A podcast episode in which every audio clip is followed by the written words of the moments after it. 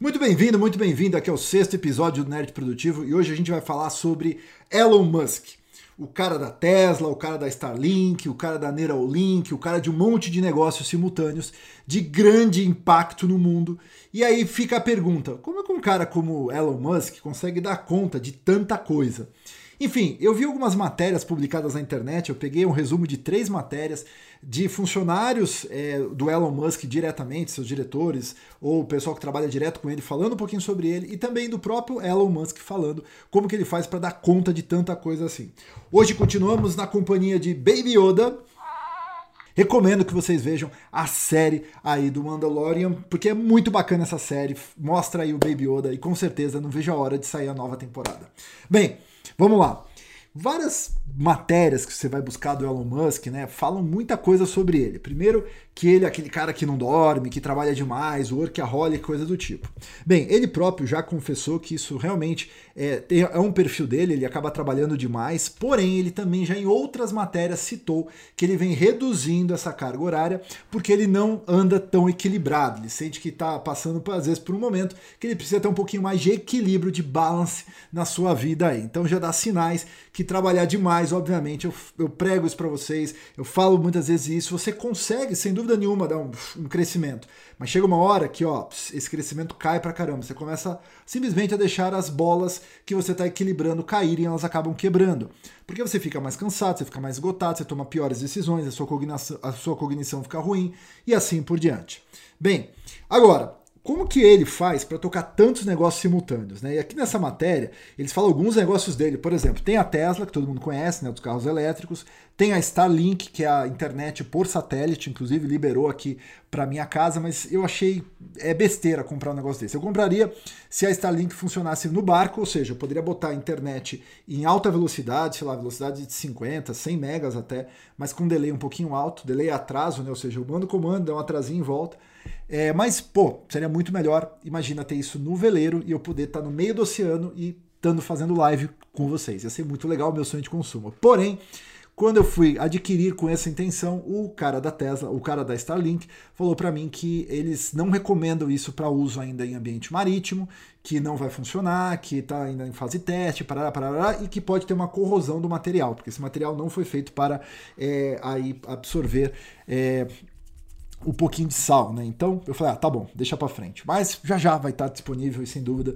vai ser um baita negócio. Mas fora isso, ele tem outras empresas como a OpenAI, que ele desenvolve aí inteligência artificial, né? Tem um monte de coisa bacana sobre isso. A Neuralink, que quer conectar o cérebro das pessoas a dispositivos inteligentes para ter mais controle sobre o cérebro, inclusive talvez curando aí é, uma, sei lá, uma paralisia que a pessoa teve ou alguns problemas neurais que possam ser resolvidos dessa forma.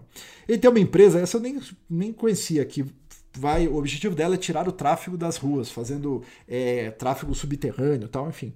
E tem a Solar City, que é uma empresa de, é, de é, painéis solares, né? Então é, é uma divisão da Tesla, usando o mesmo esquema de baterias e solar que, a, que eles já estão desenvolvendo para os carros, eles vão trazer. Aliás, eles estão desenvolvendo isso para os carros, né? Vocês viram é, essas notícias que tem uma galera aí fazendo é, carros recarregando automático por energia solar e também carros de hidrogênio. Então, qual dessas tecnologias que são por enquanto protótipos vão pegar, a gente não sabe, mas pode ter certeza que lá para frente alguma coisa vai acontecer.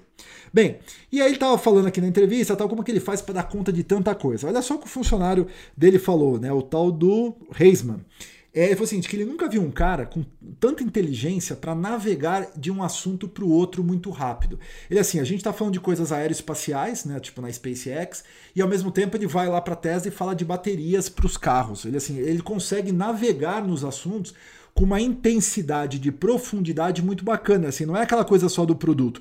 Ele fala com os engenheiros tecnicamente sobre isso. Isso é uma coisa que ele destaca aí no Elon Musk. Bem, para quem me conhece sabe que eu tenho falado para as pessoas que não adianta você ser raso, né? Porque se você for raso, você vai saber um pouquinho de cada coisa e, e aí não adianta. O resultado vem da profundidade. Um cara como Elon Musk, ele discutindo com os engenheiros, ele pode trazer questões que os engenheiros não estavam pensando e ir por outros caminhos. Então, às vezes, quando você fica só ali no, no, na superfície, você aceita, ah, legal, que bacana, pô, legal, tal, etc. E você não questiona. Então, você precisa questionar, precisa estudar um pouquinho mais sobre isso. Você não precisa fazer. O Elon Musk ele não vai ser engenheiro. Ele em nenhum momento falou que ele é engenheiro, mas ele lê muito sobre os temas que ele está é, desenvolvendo aí dentro da sua, das suas empresas. Isso, isso é importante. Eu, no momento, eu estou como CTO. O CTO é o diretor de tecnologia de algumas startups que eu tenho. E, obviamente, eu não sou mais um programador do dia a dia, eu não fico programando ali, sabe, todos os dias. E tem tecnologias, inclusive, que a gente usa nas startups que eu nem sei programar nessas tecnologias, que não são a minha praia. Eu nunca programei nisso e, obviamente, não vou parar agora para aprender isso. Porém, eu leio muito sobre essas tecnologias. Eu leio sobre esses frameworks, eu leio sobre é, problema de segurança, sobre performance, eu leio sobre um nível de abstração, que não precisa ser o código, mas que me dá uma profundidade de conhecimento que eu consigo discutir ali com o meu time. Olha, mas essa questão de segurança? Essa criptografia está desse jeito está daquele jeito?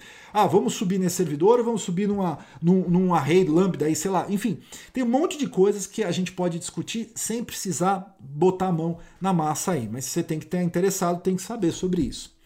É, aí outra coisa que ele falou é o seguinte: qual que é a forma, que é aí perguntado direto para o Elon, né, para Elon Musk, como que você faz para você conseguir tocar tantos negócios diferentes de um jeito tão diferente? Ele disse assim: olha, o meu segredo é que eu divido é, em cada dia da semana os principais projetos que eu estou tocando naquele período. Então ele falou que na segunda-feira ele toca SpaceX, na terça-feira ele toca Tesla, na quarta também toca Tesla, na quinta até é, SpaceX, na sexta a Starlink ou SpaceX, no sábado Tesla, no domingo Tesla ou SpaceX. Ou seja, o cara ele trabalha de segunda a domingo, né? Ele não para literalmente. E falou também uma coisa o seguinte, olha, que ele às vezes quando pega o jatinho dele para ir de Los Angeles para Califórnia, para, Nova York ou para o Vale do Silício, ele também se dedica a uma empresa durante o voo. Bem, você que não tem um jatinho para você conseguir desligar e se dedicar a uma empresa como é, ele faz, né? Enfim, eu também não tenho um jatinho, a gente é pobre, ele é top. Agora, que, que gente, eu também teria um jatinho. Você teria um jatinho? Putz, acho, sei lá, coisa desnecessária, né? Para alugar é, e aí poupar dinheiro tal. Ou será que isso é uma visão de pobre? Não sei. Enfim, fica para refletir. Agora, é, uma dos, dos hacks que a gente pode ver aqui dentro do, do, dessa visão do Elon Musk é o que ele fala de. que a gente fala de blocos de tempo. E isso é muito útil. Para mim, que sou um micro micro, né, quando comparado com um cara como ele, sou uma formiguinha, e eu tenho algumas startups bem menorzinhas, tal, bem, uma complexidade muito menor de projetos, é, essas startups e as que eu estou mais dedicado, que eu realmente estou vendo plano de negócio, que eu estou participando de produto, que eu estou participando da gestão, o que, que eu faço? Eu costumo blocar períodos da semana para essas, essas startups. Então, tem períodos, por exemplo, às vezes eu pego uma manhã inteira para uma startup, uma tarde para outra, às vezes eu pego uma sexta-feira em geral eu bloqueio para pensar em estratégias é, são dias que eu geralmente não penso diretamente na execução do dia a dia, mas eu penso no todo, no plano de negócio, eu penso é, como que eu posso crescer com aquela startup, o que está pegando que eu posso mudar, enfim, é um momento de refletir comigo mesmo sobre aquele negócio. Mas esse é um ponto bacana. Se você pegar e você tem múltiplos projetos aí na sua vida, você tem o seu trabalho, por exemplo, você vai ter um trabalho extra, você vai ter um hobby extra. Se você tentar mixar muito as tarefas ao longo do dia, isso pode te dar confusão. E pior, não te dá profundidade, te dá só, você faz a coisa específica, sai, vai para outra, sai, vai para outra. Você fica pulando aí de ambiente em ambiente.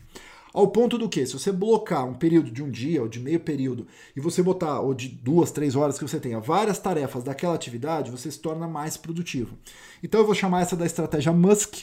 Ela realmente é muito útil, funciona de verdade e pode ajudar você a ser mais produtivo nos seus múltiplos projetos. Porque quem foi a pessoa que diz que você só precisa ter um projeto na sua vida?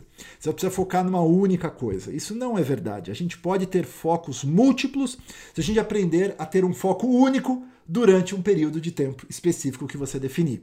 Ou seja, focos únicos dentro de focos múltiplos ajudam a gente a ter muito mais é, oportunidades que a gente pode fazer na nossa vida. E a vida é muito curta para você não ter oportunidades. Bem, essa é a dica de hoje, pensar um pouquinho sobre com essa cabeça aí de Elon Musk e vamos para cima, porque senão você não consegue ser produtivo. Você simplesmente fica correndo na sua vida e você não anda na direção daquilo que é importante de verdade para você. Até o próximo vídeo. Tchau.